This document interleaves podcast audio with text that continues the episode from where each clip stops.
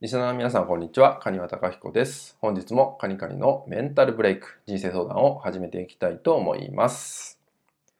今回ね、いただいているご相談は、え、人間関係において何度もね、同じような悩みを繰り返してしまいます。え、このような場合、どのように考えていったらよろしいでしょうか、え、また、解決するにはどうしたらよろしいでしょうか？といったようなご相談となります。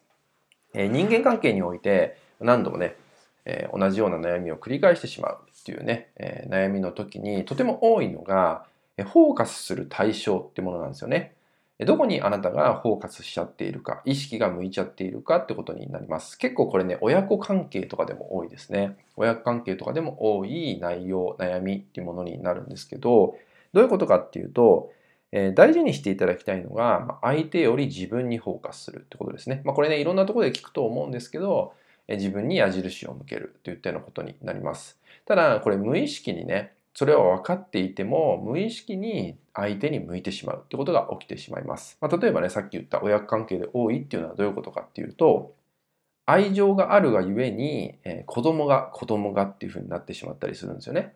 えー、自分の子供がこうだから自分の子供をこうしたいからといったように子供ばかりに意識が向いてしまう。まあ、これね、お子さんじゃなくても人間関係、対象の人物においてもそうです。私が変わればいいのにっていうのは分かっているのに、どうしてもね、相手の態度が、相手が理解してくれないからとかね、相手が怖いからとかっていうような、常に相手ばかり向いてしまうってことが起きてしまいます。一度そこを振り返ってみてください。えー、あなたが常に話している言葉、誰かに相談するときにもそうです。話している時の言葉に対象の人物とか誰か人が入ってないか、ここが大事になってきます。で、結構ね、そういう話の中で、まあ人がね、たくさん出てくる場合は、えー、フォーカスする対象がね、自分ではなく誰か対象の人、相手ってものになってますね。でそういう時だと、えー、相手をね、どうしてもコントロールしようっていった気持ちが無意識に起きてるんで、もちろん相手は変えられないんで、えー、何度もね、同じ悩みを繰り返してしまうっていうのはそういうこと。だったら、あなた自身が変わっていった方が早いってことなんで、まず、